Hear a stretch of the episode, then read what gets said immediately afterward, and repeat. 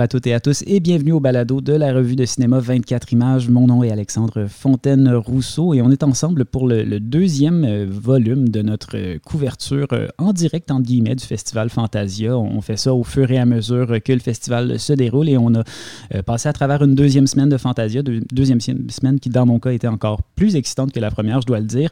je vous rappelle donc que le premier, le premier épisode de ce balado est disponible sur le site de 24 images. On parle notamment de Polaris, de, de Diabetic, Les Pas d'allure aussi, Just Remembering, Papuran, The Heroic Trio, Mercenaries, from Hong Kong et plein d'autres films, donc allez écouter ça.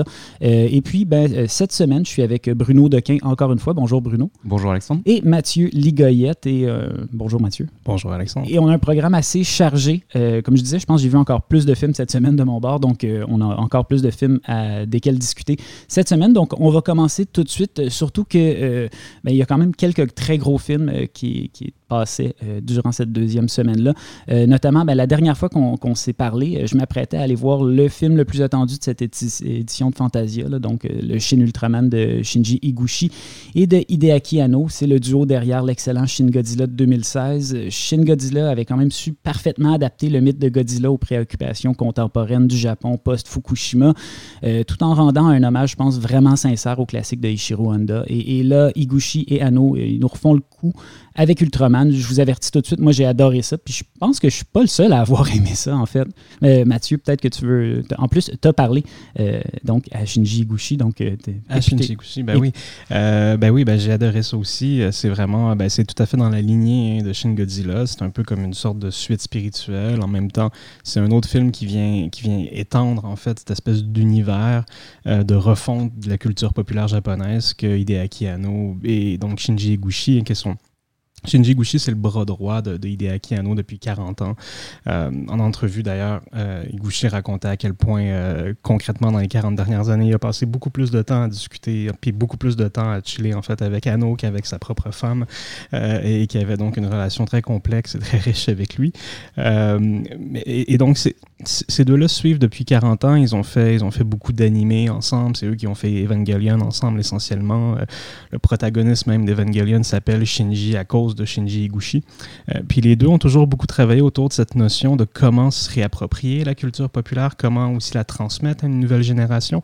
C'est clairement ça qu'ils font avec entre Shin Godzilla et Shin Ultraman. Puis dans Shin Ultraman, ce qui est intéressant, c'est que ce qui, m'a vraiment fasciné dans le film, c'est comment ils essaient un peu aussi de sortir de cette espèce de, de, de, de spectre de la bombe nucléaire, essayer d'aller dans un autre imaginaire, revenir à quelque chose d'enfantin. Euh, Ultraman, c'est vraiment une histoire de figurines, de produits dérivés, de monstres à la semaine. c'est euh, un film de jouets, on va se le dire. C'est vraiment un film de jouets.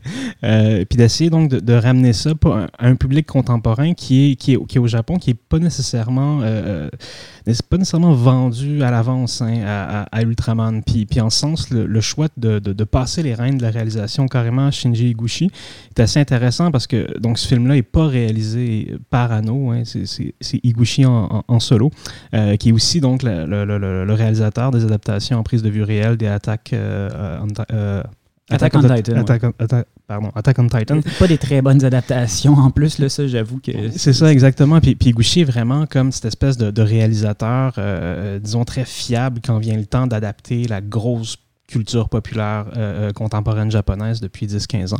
Euh, puis ouais, non, c'est assez intéressant de, de, de, voir ce réalisateur-là essayer de, de, se réinventer à travers ça. puis un personnage qui, bon, donc c'est ça, Ultraman qui existe sous à peu près 20, 20 sortes de séries différentes, et essentiellement des séries télévisées depuis les années 60. Ben, je trouve qu'un truc qui est vraiment intéressant et qui fonctionne vraiment bien dans, dans Shin Ultraman, c'est j'étais beaucoup plus familier avec la mythologie de Godzilla en général. Ultraman, j'ai vu des épisodes d'Ultraman, mais je connais pas ça comme le fond de ma poche.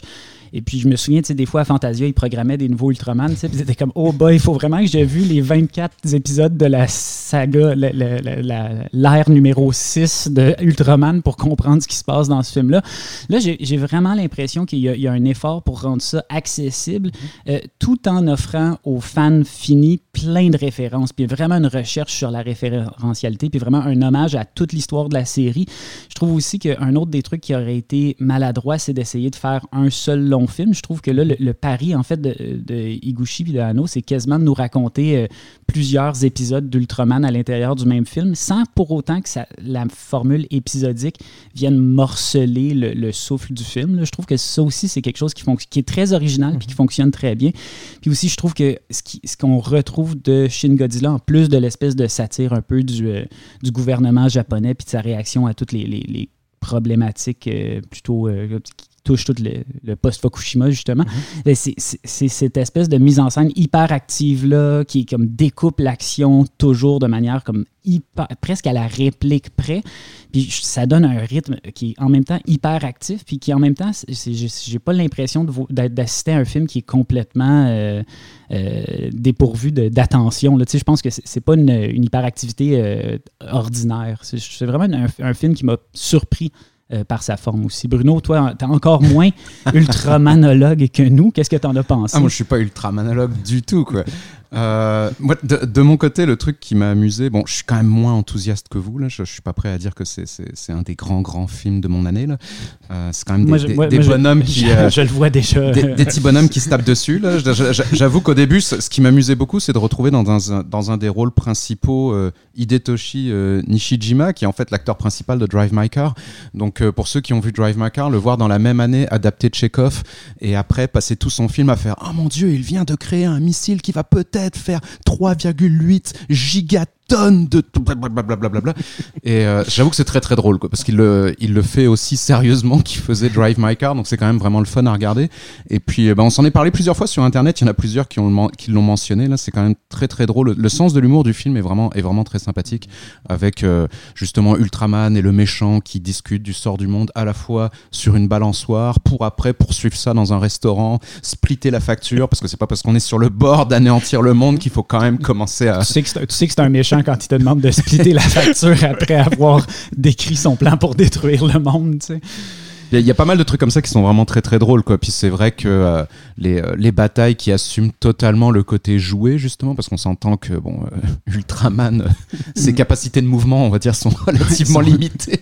c'est à peu près celle des tout tout premiers GI Joe là. Donc, ah non, il n'y a pas beaucoup d'articulation sur ce jouet là. C'est vraiment drôle aussi. Oh là là. ben donc c'est ça. Je pense que quand même qu'on aime ou non Ultraman, qu'on soit familier ou non avec la franchise, il y a quand même un bon moment à avoir avec avec Shin Ultraman donc de Shinji Iguchi et de Hideaki Anno. Euh, un autre truc qu'on attend toujours à Fantasia, c'est le nouveau Takashi Miike. En fait, j'ai l'impression que ce serait pas vraiment Fantasia s'il y avait pas au moins deux ou trois nouveaux Takashi Miike au programme. Après, on va être honnête, euh, Takashi Miike, c'est plus nécessairement ce que c'était. Puis trop souvent, c'est un peu décevant, surtout depuis qu'il enchaîne les adaptations de manga à n'en plus finir. Je pense que Terraformers ou JoJo's Bizarre Adventure, c'est le Takashi Miike préféré de personne. Euh, mais la rumeur voulait que The Song Final, ce soit quand même un bon cru. Et même si je me souvenais à peu près pas des films précédents de la trilogie, je me suis dit que je donnerais une chance à celui-là. Euh, puis franchement, pendant 15 minutes, je pense que j'y ai vraiment, vraiment cru. Là. Je veux dire, c'était pour partir un film, aussi bien le partir de même, c'est 15 minutes de, de pur Takashi Miike euh, sur, le, sur les amphétamines, c'est le cas de le dire. Euh, on l'a vu ensemble, Bruno. qu'est-ce que, comment tu as vécu ces 15 premières minutes-là? Ah bah les, 15, les 15 premières minutes sont probablement les 15 premières minutes les plus drôles qu'on a vues, soit de l'année, soit certainement de Fantasia, parce que c'est, euh, il réussit euh, à la fois à partir dans tous les sens comme il sait le faire. Là, on a des, des mouettes en plastique euh, qui viennent attaquer un un, un, policier infiltré chez les Yakuza, nu, crucifié par la mafia italienne parce qu'il a essayé de sauver, enfin bref, qu'il a, il a eu une histoire d'amour, etc., etc. On a, ça, il y a stop motion, il y a une, il y a une sirène qui débarque, euh, il y a des policiers dans un sauna qui se mettent à faire du rap. Ouais, pour euh, résumer euh, la situation, tout en résumant les volets précédents de la série. C'est 115 minutes. Non, ça c'est les 5 premières minutes. Ça c'est juste les 5 ah, premières bah, minutes parce qu'après il faut qu'il résume Mole 1, Mole Song 1 et Mole Song 2, assumant le fait qu'on est quand même plusieurs à pas forcément soit s'en souvenir, soit carrément les avoir vus. Donc ça, c'est le moment où le stop motion embarque vraiment beaucoup. Euh, ensuite, euh, bon, ben, notre, euh, notre Yakuza infiltré, en fait, notre policier infiltré chez les Yakuza qui se fait prendre une soirée, le, toute sa gang est nue Euh, puis là, qu'est-ce qui se passe? Ah, vous êtes des traîtres, nanana, nanana, Toi aussi, tu vas te mettre nu. Ils se font placer dans une, en, triangle. Puis là, le, méchant sort une, boule qui fait enflammer. Il lance la boule comme s'il allait frapper ces gens-là avec une, euh, comme une boule de bowling. La boule de bowling euh, s'envole dans les airs, tombe dans un, trou en arrière. Ça fait des feux d'artifice. Puis là, ils lui disent Surprise, c'était une blague. C'était juste comme pour te souhaiter bonne fête qu'on faisait tout cet élaboré. Puis là, après ça, il y a peut-être mon moment préféré, c'est l'espèce de drop après ça, parce qu'après ça, il y a un moment très Mickey pour moi, euh, qui est le moment où on est le lendemain de cette, de cette fête-là, puis on a survécu à ces 15 premières minutes complètement hyperactives-là. Puis là, on est dans un plan très, très gris, super bien cadré. On est à, on est à Yokohama, sur le bord de l'eau, avec la grande roue en arrière-plan. Mhm. Puis tout le monde a l'air un peu fatigué d'avoir comme passé à travers ces 15 premières minutes-là. Puis malheureusement, le, le, film lui-même, euh, il s'en remet jamais non plus. Là. Euh, il y a une blague à un moment donné qu'un personnage fait, euh, un personnage qui dit oh non, pas encore une suite, puis j'ai l'impression que c'est peut-être Takashi Miike qui s'exprime là-dedans. Là Je pense qu'il y en a peut-être un peu assez de faire des songs, puis il a dit ok, je vais vous donner, euh, je vais faire le tout pour le tout. Il va y avoir un gars qui sort d'un hélicoptère qui se transforme en lion. Euh, il va y avoir une finale qui se passe sur le Titanic, puis après ça, vous ne m'écœurez plus là, avec vos Un Yakuza avec des jambes bioniques aussi, parce que c'est important. ça, c'est vrai, c'est vrai. Tu sais, je veux dire, ça, c'est pas les 15 premières. Il y a quand même d'autres choses là, dans les, minutes d'après. je veux dire, ce c'est comme beaucoup de Takashi Miike, en fait. Je te le raconte, puis tu as l'impression que tu dois absolument voir ça. Mais, pour vrai, il faut que tu vois les 15 premières minutes, en fait. Le reste, euh, et c'est pas vrai que c'est réellement le retour en forme de Takashi Miike. Là. pour ceux qui suivent un peu, Takashi Miike, il y a en 2019, euh, il avait fait First Love, absolument. qui, euh, en termes de, de, de, film, là, était beaucoup plus. bah, c'est du pur Takashi Miike, là, le Roméo et Juliette chez les Yakuza, là, mais c'était quand même vraiment mm. beaucoup plus cohérent, en fait. Alors que là, on a vraiment l'impression qu'il s'est fait vraiment plaisir 15 minutes. Après, il a fait son sous Deported avec de temps en temps des, des petites adresses à la caméra et des niaiseries à la, à la Takashi Miike, là, je veux dire, pendant 100 minutes. Après, il revient, il fait euh, Titanic, rencontre euh, l'homme bionique, rencontre, etc., etc., pendant 5 mm. minutes, et puis il arrête, en gros. Non, c'est ça. c'est un Takashi Miike mineur, mais j'imagine que le voir en salle à Fantasia, c'est la meilleure manière de voir ce film-là. Je veux dire, le monde hurle, le monde a du fun, puis je veux dire, c'est quand même un film qui appelle à ça. Là. Puis on n'a euh, même pas eu le temps de parler d'en fait que c'est tout tourne autour du fait qu'on fait, on tente de dominer le monde à travers le commerce de pâtes italiennes fabriquées par la mafia en association avec les yakuza, qui en fait sont du speed. Ouais, c'est des pâtes aux amphétamines, des, du speed aroni. Les gens ils disent littéralement ça. Il y a quand même aussi il y a vraiment des plans vraiment drôles aussi. Imaginez si une famille innocente mangeait le speed Aroni, ce que ça donnerait, puis c'est vraiment très drôle. Donc, bref, quand même, on a eu du plaisir. Euh, et puis ça, c'est euh, The Mole Song Final.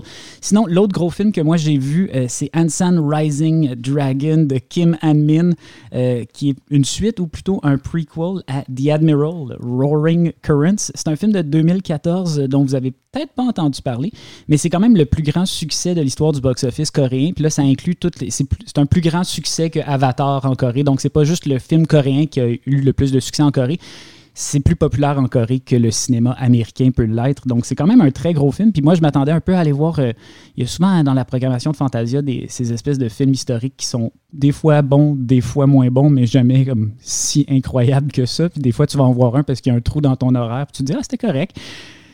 Et puis là, je me suis retrouvé dans la salle devant, de toute évidence, le plus gros blockbuster coréen de tous les temps.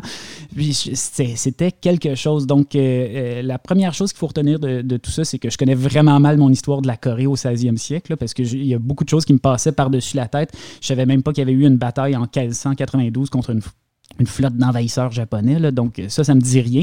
Euh, il y a plein de noms qui s'affichent à l'écran. J'imagine que quand tu as suivi ton cours d'histoire en Corée, tu fais comme Ah oui, c'est l'amiral un tel, puis c'est l'amiral un tel. Moi, je suis juste comme un autre nom dont je me souviendrai pas dans trois secondes. Mais la deuxième à retenir, c'est que c'est pas grave parce que les, films de bateaux coréens, c'est malade. C'est des batailles, des, des sept pistes d'action de 100 bateaux contre 100 bateaux avec des bateaux tortues. Donc ça, c'est des espèces de bateaux qui n'ont euh, pas de fenêtres, sont tous fermés. Il y a des canons tout autour. Il y a une, tête de dragon euh, pour éperonner les, vaisseaux euh, ennemis. des séquences d'action, bon, des, longues séquences de préparation où vraiment on va dans le nitty-gritty de la stratégie qui s'en vient. Là, puis tu sais, oh oui, je, vois ce qu'ils veulent faire avec ça, puis je pense que ça va marcher. Mais c'est dangereux comme plan. Puis là, finalement, tu as comme ton genre de, de, 45 minutes, 50 minutes de bataille de bateau. Puis c'est quand même spectaculaire. Puis c'est pas un film qui manque de moyens pour les représenter. Là, donc, c'est sans bateau C'est que du CGI, là. Euh, je pense qu'il y a quand même des effets. Ah euh, il, y a un, il y a un peu des effets pratiques. C'est sûr qu'il n'y a pas 100 bateaux. C'est pas Waterworld. Ouais. C'est pas le Waterworld coréen. Mais euh, ouais, désolé, Mathieu. C'est peut-être pas finalement ton futur film préféré parce qu'ils n'ont pas tout fait ça dans les ruines d'un paquebot. euh, mais, mais non, c'est vraiment spectaculaire. C'est sûr que sur le plan idéologique, bon, on est dans le patriotisme assez simpliste. Euh, c'est clairement un film qui est là pour bâtir un espèce d'imaginaire de la nation. Euh, aussi un, un peu une imaginaire de la nation unie, j'ai l'impression, parce que c'est une époque où la Corée Ouais. n'était qu'une seule et même Corée. Puis je pense qu'il y a des gens en Corée qui sont très nostalgiques de ça. Donc, euh, il y, a- tout cet aspect idéologique-là qui est peut-être un petit peu plus euh, discutable ou euh, enfin, mais vraiment en termes de blockbuster impressionnant, divertissant, ça fait la job. Puis j'ai- déjà hâte au troisième parce que c'est une trilogie, c'est une trilogie, ça s'en vient. Sinon, on, va, on va réduire l'échelle. Du côté des productions indépendantes, un truc qui était particulièrement attendu, c'est le doublé Amanda Kramer dans la section caméra Lucida. Alors, Amanda Kramer, c'est une jeune cinéaste américaine qui a une sensibilité très théâtrale, queer, euh, rétro aussi. Et on en parle de plus en plus sur le circuit des festivals. Puis personnellement, j'avais vraiment hâte d'en voir parce que je- tout ce qu'on m'en disait, je me disais, mon Dieu, ça a l'air d'être totalement dans mes cordes. Euh, elle a donc déjà fait deux nouveaux films en 2022. C'est euh, Please Baby Please et Give Me Pity qui étaient tous les deux présentés donc euh, vendredi, vendredi passé en formule back-à-back au cinéma du musée. Bruno, toi, tu as vu Give Me Pity des deux? Peux-tu Ouais. nous en parler un peu? Parce que c'est quand même. euh, je pense que des deux, c'est le plus intéressant. Euh, c'est ce que tu avais l'air de me dire. Mm. Oui, malheureusement, j'ai pas pu voir l'autre. Euh, moi, je suis comme toi, je connaissais pas le travail d'Amanda Kramer. C'était vraiment la première fois que je voyais un film. Give Me Pity, pour en parler un tout petit peu, en gros, c'est un pastiche euh, cauchemardesque de d'émissions prime time euh, des années 80 avec euh, la présentatrice qui est en qui alterne les numéros en fait entre euh, lire le journal des lecteurs, euh, faire euh, des sortes de témoignages de, de, sa, de sa propre existence, faire des numéros musicaux, etc. etc. Le pers donc c'est un peu un one-woman show, là. c'est même clairement un one one-woman show. à part, à part quelques danseurs, danseuses qui viennent euh, par moments, c'est un one-woman show. Et euh, d'entrée de jeu, la, la grande qualité du film, c'est son interprète, c'est euh, que je connaissais pas non plus, euh, Sophie von Hasselberg, qui en fait est la fille de Bette Midler. Et D'ailleurs, elle lui ressemble vraiment beaucoup. Donc on passe à peu près tout le film à se dire tiens, elle a quand même des airs de Bette Midler. Après, on, fait- on plus, dans fouille son- sur dans- Internet, on fait ah Dans son rôle vaguement Bette Midler-esque aussi. euh, qui joue Sissy Sinclair, donc cette euh, présentatrice au bord de la crise de nerfs. Et euh, elle fait vraiment une interprétation extraordinaire à tout niveau. Elle, elle- elle danse, elle, se roule par terre, elle s'effondre, elle est et parce que bien évidemment, l'avantage de ce genre, le, le hic de ce genre de film, c'est qu'il est très prévisible quelque part. Euh, ceci dit, c'est vraiment suffisamment bien fait, puis ça s'assume pour être vraiment intéressant. Quand je veux dire prévisible, c'est-à-dire qu'on voit vraiment dès les premières scènes où est-ce que ça va s'en venir, ce genre de choses-là, pastiche cauchemardesque, euh, avec euh, imitation de tournage en VHS d'une émission télé américaine des années 80. Euh, on voit à peu près ce que ça va donner comme look. On le sait bien que ça va finir par virer un peu David Lynchesque euh, au fur et à mesure, avec des figures bizarres qui commencent à apparaître, avec un, un montage qui, qui va commencer un peu à, à faire dérailler la, la- la bobine. Euh, donc on, on voit vraiment le genre de film que ça va être. Euh, après, par contre, et on voit le genre de discours que ça va être aussi sur euh, justement cette, euh, cette parodie, cette critique de, de l'auto-représentation, de Mhm. cette fascination pour euh, à la fois les médias, pour une certaine conception du, du bonheur, de la féminité, de etc. etc., etc. Donc c'est pas c'est pas un film qui surprend à ce niveau-là, c'est juste un film très satisfaisant en fait. C'est vraiment l'archétype du film satisfaisant. Le concept est assumé, c'est très bien fait, c'est très bien interprété, c'est bien mis en scène aussi. Euh, donc euh, oui, effectivement, euh, c'est Ben, moi, ce, que je, ce que je trouve aussi, c'est que le, le- ce dispositif-là du, donc du TV Special, c'est vraiment un, un- un parfait dispositif pour parler, pour traiter de ces enjeux de, de représentation de soi, mais aussi de pression que la société impose sur soi. Puis je, je trouve que justement cette espèce de crise de nerfs public-là, elle marche vraiment bien aussi parce qu'en tant que spectateur, on se retrouve devant un film qu'on regarde vraiment un peu un peu comme un, un- un- quelqu'un qui, on- tu tournes les postes, puis là, tu tombes sur, ah, mais mon Dieu, ah, il y, a un- il y a un TV Ouais. special, puis là, t'es comme, attends, là, ça n'a pas l'air de bien se passer, c'est comme une catastrophe. puis il y a comme dans ce dispositif-là, il y a cette espèce de voyeurisme, puis cette espèce d'effet de je suis là, mais je devrais peut-être pas être en train d'assister à ce à quoi j'assiste, qui fonctionne super bien. Aussi, euh, ce qu'il faut dire, c'est qu'Amanda Kramer, c'est quand même quelqu'un qui vient du milieu du théâtre et puis euh, ben, c'est parfait pour sa mise en scène. je veux dire, le monteur d'Amanda Kramer mm-hmm. était là euh, pour le QA de Please Baby Please. Il disait c'est drôle parce que quand Amanda elle, me remet ses rushs, il manque tout le temps. Genre, il y, a, du coverage qui devrait être là, qui n'est pas là. Ça me force à faire preuve de créativité au niveau du montage se faire preuve de créativité au niveau, niveau du montage-là, c'était comme un peu présenté comme, comme, comme un compliment, mais on sentait aussi qu'il y avait comme un genre de. Des fois, on reçoit des rushs d'Amanda Kramer, puis on se demande quoi faire avec parce que c'est pas facile. Euh, puis je trouve que le, euh, autant Please Baby Please était le film qui m'attirait le plus euh, des deux, mm-hmm. autant ça a été plutôt une déception parce que là, on est dans un film qui essaye quand même d'être un film un peu plus traditionnel. Au lieu d'être dans les années 80-70, on est dans les années 50. Et puis, on est dans un genre de, si on veut, de, pastiche un peu des films comme The Wild Ones, euh, les, films de Marlon Brando. C'est mhm. très euh, vintage Marlon Brando, James Dean. Euh, on, est dans cette espèce de, représentation un peu queer. Déjà que quelqu'un comme Kenneth Anger s'était beaucoup inspiré du cinéma de cette époque-là, euh, dans les années 60-70, en disant regardez tout le sous-texte homo-érotique qu'il y a là-dedans. Donc on reproduit un peu ces mécanismes-là. Puis le, pari en fait de Kramer, c'est de dire imaginez si des jeunes des années 50 pouvaient parler de leur sexualité comme les jeunes d'aujourd'hui en parlent. Puis en soi, c'est super intéressant. Ça donne lieu à de temps en temps des dialogues qui sont vraiment inspirés. C'est quand même quelqu'un qui peut écrire des monologues mhm. très intéressants. Il y a une dialoguiste assez impressionnante euh, chez Amanda Kramer aussi. Mais on se retrouve aussi devant un film qui a des modèles vraiment très cinématographiques, mais qui, sur le plan cinématographique, a à, composer avec ses limites. Puis des fois, ça devient un peu plus dur là, parce qu'on a des, des numéros musicaux. C'est quand même c'est pas facile de faire des numéros musicaux, des fois avec des, des, bouts de chandelle, puis on a un peu l'impression qu'on a ça. Aussi, l'interprétation qui est vraiment outrancière. Des fois, ça marche, des fois, ça marche pas. Euh, il y a Demi Moore qui joue dans le film un petit rôle. Elle est là pour essentiellement une scène. Puis on voit, euh, elle est très bonne. Elle, reste très outrancière, très extravagante dans son jeu, mais il y a une petite retenue de plus que les autres interprètes n'ont pas, puis qui font que tu te dis, ah ouais, si tout, tous les comédiens, toutes les comédiennes dans ce film-là étaient, sur, sur la coche à ce point-là. On aurait vraiment eu droit à tout un film. Mais là, on se retrouve devant quelque chose d'un petit peu moins euh, un petit peu moins complet. Mais c'était quand même vraiment une belle découverte, Amanda Kramer. J'ai mhm. très envie de la suivre. Et puis, ben, euh, donner une chance à Please Baby Please, mais surtout, je pense, Give Me Pity. Euh, toujours du côté de caméra, Lucida, un autre petit film indépendant américain qui était programmé, c'est Apper's Comet de euh, Tyler euh, Taormina, que certains avaient découvert en 2019 avec un film qui s'appelle Am on Rye. Donc, Taormina, qui est de retour avec. c'est un film d'une heure qui a été tourné pendant la pandémie. Mathieu, Bruno, vous l'avez vu? Qu'est-ce que vous en avez pensé? Ben, que c'était une espèce de de très, ben, très, très festival, très genre post-cinéma, post-récit.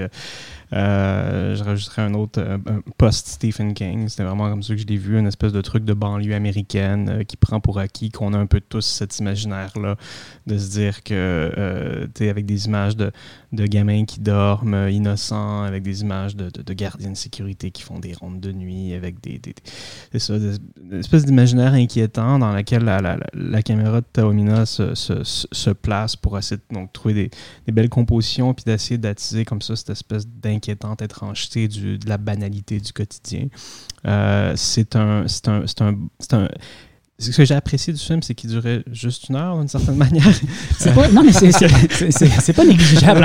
En, festival, ceci n'est pas négligeable, je tiens à le dire. Non, mais j'ai aimé ça, j'ai aimé ça. Puis c'est le genre de, le genre de, de, cinéma extrêmement méditatif. Pas de récit ou presque pas de récit euh, euh, que, que j'apprécie bien.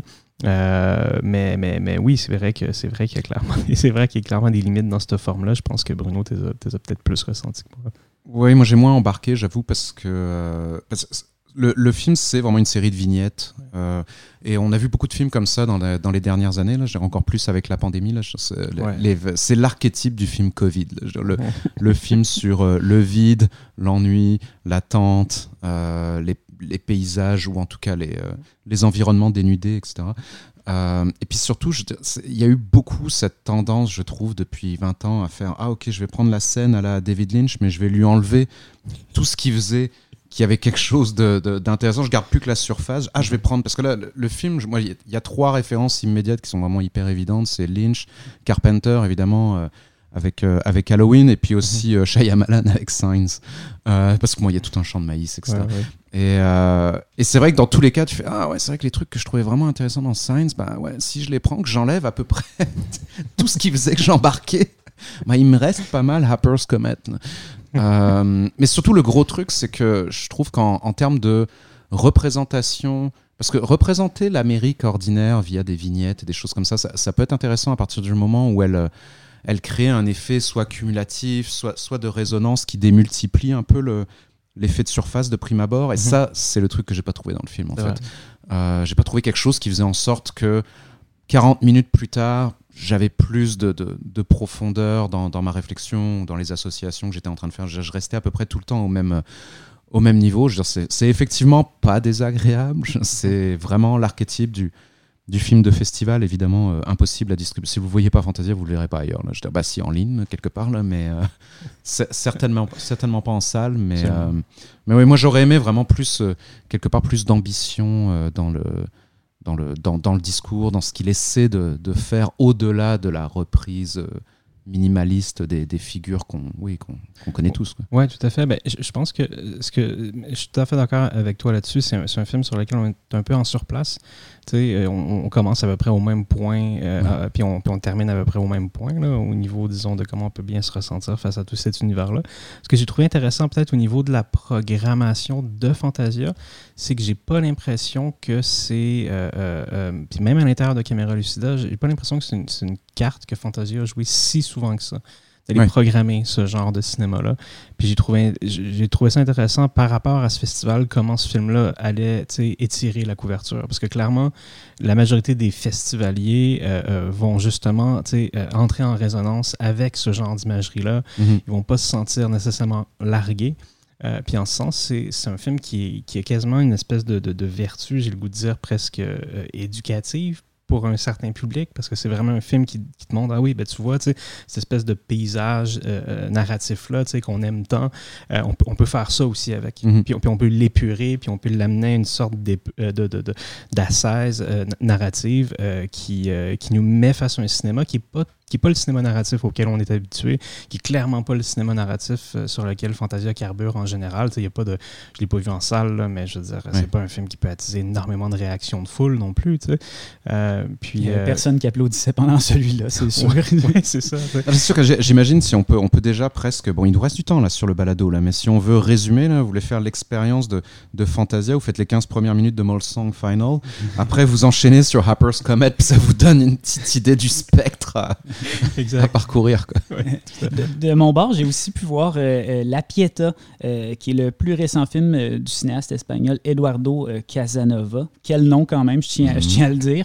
Eduardo Casanova, c'est un peu le protégé de Alex La Iglesia, qui était lui-même le poulain de Pedro Almodovar à une certaine époque.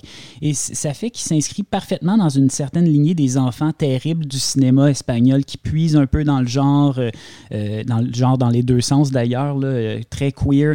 Euh, c'est vraiment un film que j'ai trouvé euh, très intéressant. On est aux antipodes de cette espèce d'épure-là euh, dont vous parliez. On est dans le maniérisme, mais extrême, là, des, les plans hyper cadrés, hyper centrés.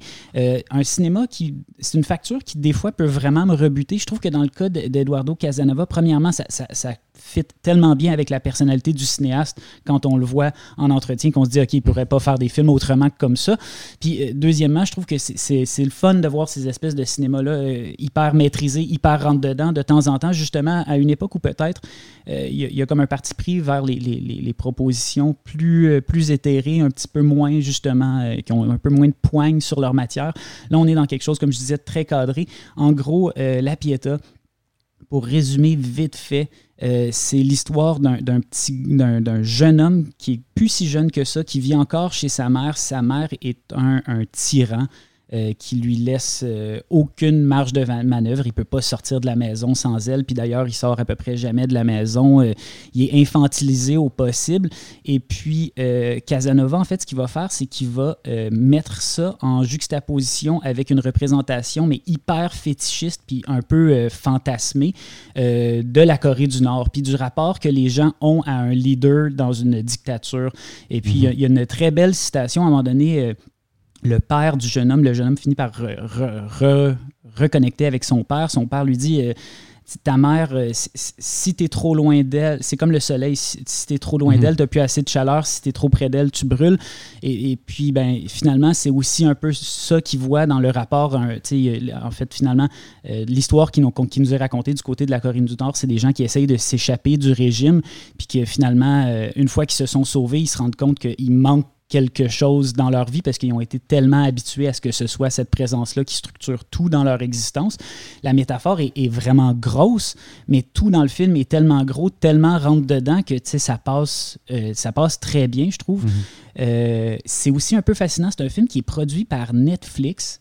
Et euh, il y, a de l'argent là-dedans. Et puis là, ben, ce, que, ce que Eduardo Casanova disait, c'était Netflix est en train de me demander d'enlever les références à la Corée du Nord. Mais je pense que ça mhm. fait littéralement le tiers du film. Fait que je, sais pas ce qui va rester de ce film-là si vraiment euh, des trucs comme ça se passent, mais c'est vraiment aussi un film qui a, un peu genre cette aura-là de film. Je, l'ai vu à Fantasia, je l'ai vu dans, la, dans sa version euh, définitive, puis à partir de maintenant, il va se diluer, puis il va peut-être perdre un peu de son punch, mais il y avait vraiment quelque chose là-dedans.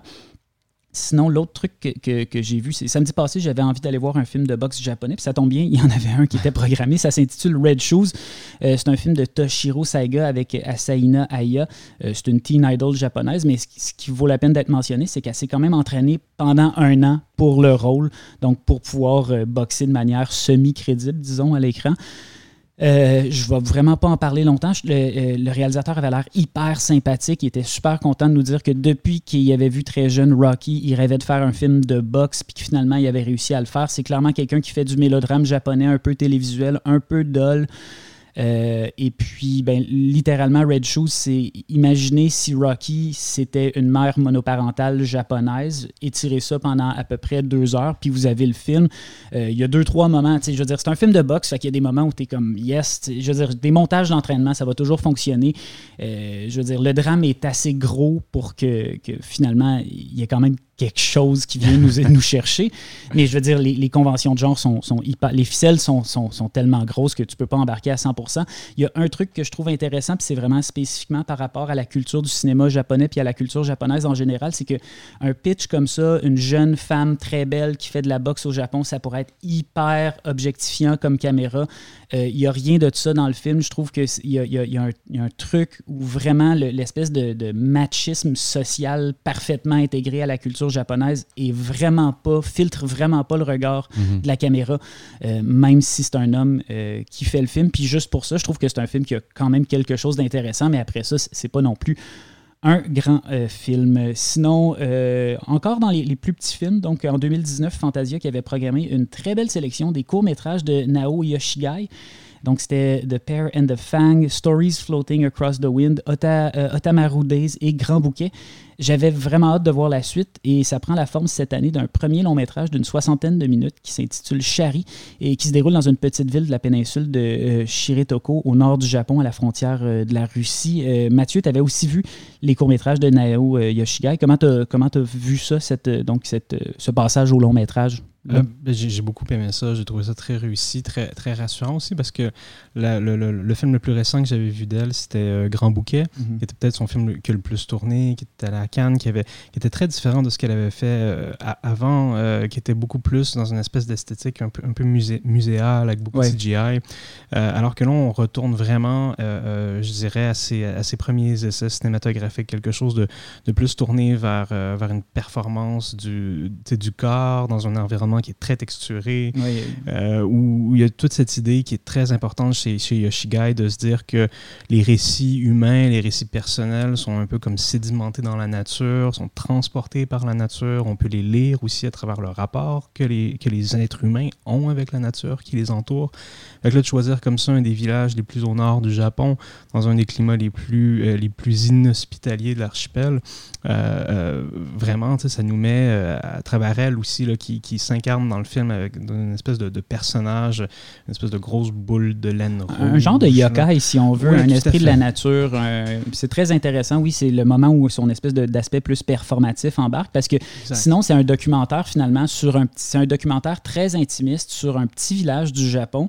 Et puis cette perspective intimiste-là, en fait, ce qui est intéressant, c'est qu'on voit à très petite échelle l'impact des changements climatiques sur ce milieu de vie-là, euh, qui est très près de la nature. Puis ça vient vraiment donc connecter à ses préoccupations, comme tu disais, là, qui sont euh, la nature. Je suis d'accord avec toi, moi aussi, grand bouquet de tous les films euh, qu'elle avait fait, c'était celui que j'avais trouvé le moins intéressant, justement parce que sa mise en scène s'éloignait de cette mhm. espèce de naturalisme-là pour aller vers quelque chose de plus artificiel. Là, vraiment, euh, pour Yoshigai, on, on, retourne vers quelque chose de beaucoup plus euh, naturel, incarné. Je trouve que c'est très beau. Là.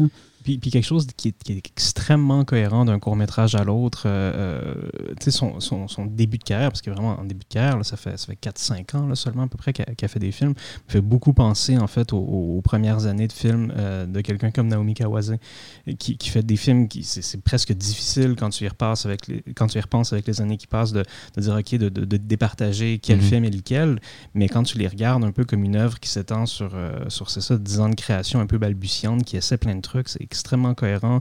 Ça creuse toujours le, même sillon pratiquement. Puis euh, non, j'ai vraiment très hâte de voir comment on va continuer à évoluer. C'est vraiment une, superbe œuvre. Oui, c'est une cinéaste à suivre définitivement. Euh, un autre euh, petit coup de cœur pour moi qui était encore une fois dans la section documentaire du festival, qui est pas très chargé. À chaque année, c'est quelques films à peine, mais à chaque année, c'est des films qui sont vraiment très intéressants. Donc, ça vaut la peine de s'intéresser à la, section documentaire de Fantasia. Ben, c'est euh, The Pez Outlaw de Brian et, euh, Amy Storkle.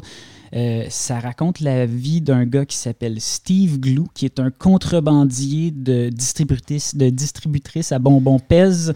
Euh, je pense que tout est dit dans ce pitch-là. Au début des années 90, le gars se rend compte que les Pez sont fabriqués en Europe de l'Est et qu'il y a plein de modèles de Pez qui ne sont pas distribués en Amérique du Nord parce que euh, PES USA, qui décide quel produit passe et quel produit ne passe pas, est extrêmement conservateur dans ses goûts. Là, sont un peu genre, si c'est pas Donald Duck, on n'est pas intéressé. Puis il y a plein de modèles complètement débiles qui sont produits en, en Europe de l'Est puis qui sont pas disponibles. Donc, fait que le gars qui, a l'air d'un nain de jardin, un peu, on va se le dire, là, et qui joue son propre rôle dans le film. Donc, c'est un documentaire euh, où il y a des têtes parlantes puis tout ça. Il y, a, aussi des reconstitutions. Puis pour une fois, dans un film, les, les reconstitutions sont amusantes parce qu'ils sont vraiment comme hyper féeriques, hyper conscientes du fait que c'est des reconstitutions. Puis c'est Steve Glue lui-même qui joue son propre rôle. Là, c'est ça. Fait qu'il, lui et son fils vont en Europe de l'Est. Ils finissent par se faire des contacts. Ils ramènent des, des distributrices pèsent qui, achètent 46 cents, qui revendent 1200 pièces sur le marché des collectionneurs. Il se fait mais la palette avec ça euh, à un point tel que euh, le, président de PES USA, que le, qui, est surnommé par tout le monde The President, le, le President est vraiment pas content. Puis ça finit par... Aussi, c'est ça, ce qui est intéressant, Steve Glue, qui à l'époque travaillait dans une usine avant de faire son grand coup, qui est un lecteur obsessif de Tom Clancy, donc son imaginaire d'ami américain du, Midwest. Est comme gavé de, de fiction d'espionnage. Quand il s'embarque dans ce récit-là, il commence à se dire ça y est, j'ai trouvé mon récit de Tom Clancy, j'en suis la vedette. Ben, c'est un film jouissif. Si vous avez collectionné quelque chose dans votre vie, vous allez vous reconnaître pour le meilleur, mais surtout pour le pire dans ce film-là. Euh, un autre truc qui est très intéressant, c'est que c'est un film qui a été fait à, 100% avec la collaboration de Steve Glue. Puis il est, il est, très conscient de son étrangeté, de son statut de bébite. Donc c'est pas un film qui se fait sur le dos de Steve Glue, c'est un film qui se fait euh, parce que ce gars-là avait vraiment l'impression que son histoire valait la peine d'être racontée, puis c'est vraiment le cas. Donc c'est vraiment, c'est du pur bonbon. Euh, oui, Bruno, vous avez une question Ben oui, parce que depuis euh, plusieurs jours que tu m'en parlais, en fait, la, question qui me venait, c'était ces, fameux pèses là, inédits d'Europe de, de, l'Est. Euh, tu as un ou deux exemples pour qu'on comprenne un peu mieux là Je comprends bien que c'était pas Mickey Mouse, là, mais c'est quoi ben, Brejnev et Ivan le Terrible Non, quand même pas. Souvent, c'était des designs complètement absurdes, genre une face de clown un peu gonflée. Souvent, c'était des. par exemple, quelqu'un allait dessiner quelque chose sur un coin de table, il allait en produire des exemplaires pour faire un test, puis il se disait, ah non, c'est pas si beau que ça, ça ressort ça sort pas si bien que ça. Donc, le, plus, le, plus, le plus cher s'appelle Bubble Man ou quelque chose comme ça. C'est un, un, bonhomme avec des grosses joues gonflées qui a l'air un peu d'un clown. C'est vraiment, c'est pas les plus beaux pèses là, qui, sont, euh, qui valent 1200$, là, au contraire. Mais c'est, pour ça, les mots ne sauraient rendre justice à, à de Out là. C'est vraiment un film qu'il faut vivre. Puis on, riait, tout le monde riait dans la salle. Je veux dire, c'est vraiment un bon moment. Euh, dans, un, autre registre complètement, euh, j'ai quand même suivi euh, du mieux que j'ai pu la rétrospective House of Psychotic Women. Ça accompagnait la réédition augmentée donc du livre du même nom, qui est un ouvrage de Kirla Janis, notamment réalisatrice. C'est elle qui a fait Woodland Dark and Days Bewitched, un documentaire sur l'horreur folklorique qui avait été présenté à Fantasia l'an passé. Euh, je vais vite fait passer. Euh, donc, le concept d'House of Psychotic Women, c'est que c'est une étude très personnelle aussi qui est ancrée dans la biographie de, de, de, Kirla sur euh, la représentation de la, de la, folie féminine à l'écran, surtout dans le cinéma d'exploitation. Donc, c'est une perspective assez critique. C'est assez intéressant aussi. finalement, les films qu'elle a présentés, qui sont des films quand même assez obscurs, vraiment très cool. je vais faire un bref survol. il y a notamment Identikit. C'est un film italien. c'est Giuseppe Patroni Griffi euh, qui a fait ça. Donc, on est en 1974. C'est avec Elizabeth Taylor. Supposément, elle venait tout juste d'obtenir son divorce euh, avec Richard Burton quand elle est arrivée sur le plateau. Puis elle se donne, mais à cœur joie. Elle joue, euh, c'est une performance hallucinante comme Elizabeth Taylor en donnait à cette époque-là. On est un petit peu quelques années après Secret Ceremony de Joseph Losey qui explore un peu aussi la même veine psychotique, puis qui est un autre film vraiment intéressant qui donne vraiment l'impression qu'il y a comme un corpus Elizabeth Taylor de la fin des années 60, début des années 70 qui est hyper cohérent, puis dont, en mhm. tant qu'actrice, elle avait conscience, puis dont elle était. Euh, enfin, euh, la photographie, c'est Vittorio Storaro. Euh, c'est un genre de récit policier hyper onirique. Je veux dire, c'est un film qui se vit. Accrochez-vous, le début est peut-être pas super. On se demande un peu pourquoi on regarde ce film-là, puis à un moment donné, la structure narrative se met en place. l'esthétique, les idées, l'espèce de folie en barque. Il y a aussi un truc où c'est quand même un film qui est tourné dans les Italies, dans, dans l'Italie des années 70, avec tout ce que ça de tourments politiques qui viennent nourrir l'attention. Donc, c'est vraiment intéressant. Un autre film italien dans la sélection, c'était Il Demonio de Brunello Rondi. C'est un film de 1963 avec notamment Dalia Lavi, que les amateurs de cinéma d'horreur italien ont pu voir euh, dans Le corps et le fouet de Mario Bava l'année suivante. Euh, Dalia Lavi, là-dedans, qui donne la performance d'une vie. Elle joue une femme qui est possédée. Donc, c'est un récit de possession qui est tourné euh, en Italie. Dans un petit village du sud de l'Italie. Donc, ça vous donne une idée de l'espèce de, de, photographie hyper aride, hyper solaire, hyper. ce qui est vraiment intéressant dans ce film-là, c'est qu'on a l'impression de trouver le chaînon manquant entre l'horreur gothique qu'on connaît bien euh, qu'on associe vraiment au, mhm. cinéma de genre italien de cette période-là. Et puis, une genre de tradition euh, anthropologique, néo-réaliste. Il y a vraiment une, volonté de représenter euh, les traditions aussi. L'espèce de mélange de, de superstition, euh, païenne et de christianisme propre à cette région de l'Italie-là. C'est vraiment un film incroyable, sincèrement. Et puis, euh, finalement, une autre, euh, une autre découverte, vraiment, là, une vraie de vraie obscurité, c'est un film qui s'appelle I Like Bats. C'est un film polonais de 1986 d'un gars qui s'appelle Grégor Varchol, dont c'est d'ailleurs le seul film euh, ce film-là, si ça me, convainc d'une chose, c'est qu'il faut que je vois plus de cinéma de genre d'Europe de l'Est. À chaque fois que j'en vois, je, tombe un peu sur le cul. Je me dis, c'est quand même une saveur de bizarre qu'on n'a pas l'habitude de vivre. Ça m'a un peu fait penser à un truc qui s'appelle Ferrat Vampire de Juraz Herz, un film de voiture vampire tchécoslovaque de 1982, mais qui est complètement fou aussi. Et puis c'est ça, ben, I Like Bats, en gros, c'est une femme, encore une fois, qui est, qui est réellement une vampire, mais qui se demande si c'est pas une condition qui pourrait être traitée et qui décide d'aller de, de, son propre gré euh, dans un asile psychiatrique pour se faire traiter. Euh, il y a un humour absurde, euh, ce fameux humour polonais qui fait que tu es toujours est-ce que c'est une blague, est-ce que c'est juste un peu étrange, je le sais pas trop, mais ça marche parfaitement. Donc c'était quand même une autre belle découverte. Euh, sinon, le festival n'est pas tout à fait terminé, je tiens à le dire. Il reste même pas mal de trucs au programme pour les euh, derniers jours. Et euh, Bruno, tu as notamment vu le film de clôture, donc Next Sohi, de la réalisatrice coréenne de, Julie Young, qui était aussi le film de clôture de la semaine de la critique à Cannes, d'où émanaient déjà des échos fort prometteurs. Mm-hmm. Qu'est-ce que c'est Next Sohi? Qu'est-ce que tu en as pensé? Alors, qu'est-ce que c'est? C'est vraiment pas un film Fantasia. déjà en partant. C'est euh, un, un, drame à la Lee Chandong, pour faire très simple, ceux qui ont vu Poetry ou Secret Sunshine, des films comme ça. Euh, c'est vraiment ça. Donc ça prend un peu les allures du, du cinéma de genre, mais en fait pas vraiment, parce qu'effectivement il va y avoir une sorte de petit suspense, mais tout, tout se joue pas vraiment là-dedans.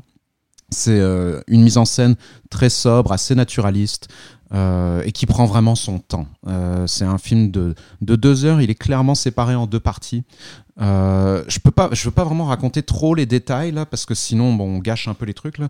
Mais ce qui est vraiment, c'est un film que j'ai énormément aimé parce que c'est un peu le meilleur de ce cinéma d'arrêt d'essai pour adultes, mais grand public qui existe presque plus en fait. Parce que souvent on le voit là quand on commence à avoir des enthousiasmes ces dernières années c'est souvent pour des propositions euh, parfois ultra nichées ou des films qui vraiment cherchent à, travailler le langage du cinéma etc là on n'est pas du tout là dedans on est dans, dans quelque chose de vraiment très très très classique mais extrêmement bien écrit euh, extrêmement méticuleux. Ça part d'un fait divers là d'un drame qui s'est déroulé euh, en 2016 en Corée. Et à partir de ça euh, la, cinéaste a, écrit ce, film pour rendre compte en fait des, euh, conditions de travail épouvantables euh, des jeunes, souvent stagiaires dans des entreprises. et donc forcément, ça peut avoir des échos sur clairement d'autres pays que, que la Corée.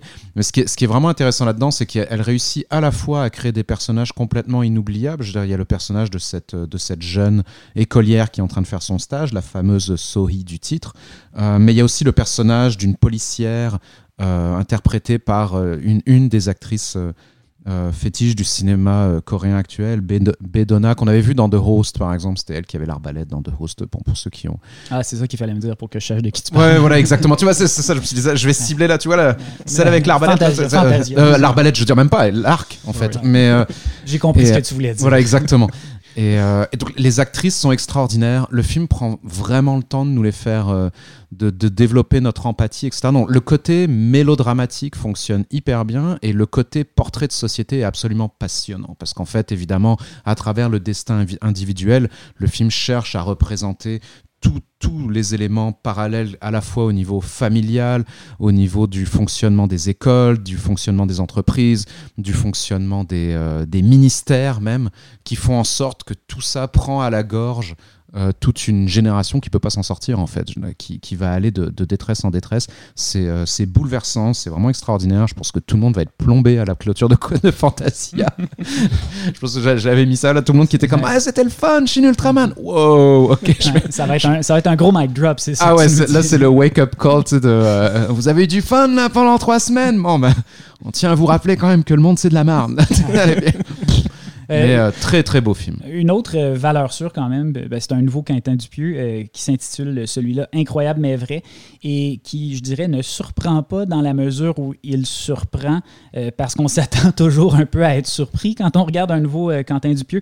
J'ai trouvé ça excellent comme d'habitude. C'est un film que j'ai, je, me vois déjà le sous-estimer un peu parce que c'est un autre Quentin Dupieux, que c'est comme ces petites gimmicks de mise en scène avec lesquelles on commence forcément à être familier mais ça marche encore une fois hyper bien. Je, je, pense que ça, par contre, c'est vraiment un film duquel il faut pas, il faut rien dire parce que les personnages à l'intérieur du film veulent pas nous parler de ce dont le film euh, traite pendant au moins une bonne vingtaine de minutes, mais c'est quand même on, peut, on, peut, dire deux, trois petits trucs. Le truc qu'on peut mentionner, c'est un des deux Quentin Dupieux qu'on va voir cette année, là, parce qu'il a fait deux films, évidemment, c'est Quentin Dupieux. Donc, un Quentin Dupieux contemporain égale un petit 75 minutes, vite fait, bien fait, euh, toujours euh, assez bien écrit, toujours évidemment ludique et complètement déprimant ah en bout de ligne, parce que c'est à peu près comme, comme Le Dain, tous les films de Dupieux des dernières années. Là, c'est vraiment, tu, tu réalises que tu as regardé un film sur des gens profondément anxieux, déprimés. Oui, c'est un, un, film sur le, le, vieillissement, le rapport au vieillissement qui est mhm. vraiment, mais vraiment cruel dans son discours, mais qui est vraiment en même temps qu'il fait d'une manière qui, au début, paraît légère à cause de l'humour, puis finalement s'abat sur toi sans que ce soit euh, trop insistant non plus. On parle d'une finale qui est quand même euh, étrangement euh, presque un film qui, disparaît, j'ai envie de dire. Dans les, c'est comme il y, a quelque chose quand même, une sorte de mélancolie bizarre qui devient de plus en plus flou, puis qui devient le ton du film à la Sauf que là, on est vraiment super vague, donc peut-être on va on va juste mentionner le tout début parce qu'on n'a pas le choix de mentionner le tout début là, parce que sinon on est vraiment trop. Euh, donc je veux dire tout, tout le film, c'est euh, il y a un couple Euh, je me rappelle plus du nom de l'actrice. Moi, je vais peut-être arrêter. Moi, je vais peut-être arrêter. Non, non, non, attends, attends. le, le, y a, donc, il y a, y, a, y a, un couple qui cherche à, à s'installer dans une nouvelle maison. Mm. Euh, le gars, c'est Alain Chabat, interprété par Alain Chabat, qui est un agent d'assurance. Euh, la femme, je me rappelle plus quel est le nom de cette actrice. Elle est extraordinaire dans le film mm. aussi. Bref, ils trouvent une maison, ils font le tour de la maison, et l'agent immobilier leur dit euh, dans le, dans le, le sous-sol de la maison, il y a un trou, faut que vous alliez dans le trou, genre votre vie va, je peux pas vous dire quoi, mais votre vie va. Et, euh, et ça, c'est typique du pieux où en fait on sent que les, littéralement euh, les 20 premières minutes du film, il fonctionne sur un concept. C'est typique le Dupieux qui se dit Et si c'était le fun, si je faisais que des scènes avec un personnage qui veut jamais finir par dire ce qu'il a à dire. Donc c'est vraiment ça, c'est vraiment, je peux pas vraiment vous en parler, mais une fois que vous aurez vu le trou, rentrez dans le trou, puis je vous assure, là, genre, ça vaut la peine, jamais, ça, jamais. Ça va changer votre vie si vous allez dans le trou. Après, il y a un autre personnage de Benoît Magimel qui est le boss d'Alain oh Chabat qui finit par arriver un petit peu plus tard Benoît, Benoît pour souper, puis là il finit par faire, faut que je vous dise un truc, mais alors Ouais. Faut le dire au bon moment. Il faut peut-être le faire au moment où il y a le café. Non, non le café n'est pas non, encore non, là. Je peux pas vous le dire tout de suite.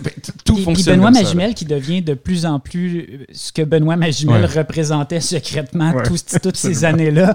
Puis qui- c'est vraiment une très bonne utilisation de Benoît Magimel. Ah ouais. C'est euh, Léa Drucker, euh, l'actrice euh, Ah qui joue. ouais, ouais, qui est vraiment Euh, bien. donc, qui est vraiment très bien. En fait, le film repose sur euh, trois ou quatre performances euh, d'acteurs, d'actrices, et puis sur cette espèce de concept hyper simple-là, sur ces genres de drôles de tours de passe-passe, sur le, le temps et l'espace propre à la mise en scène. Oh là là, oh là là, oh là non, là, non, attention, non, attention, non, attention. non, non, non.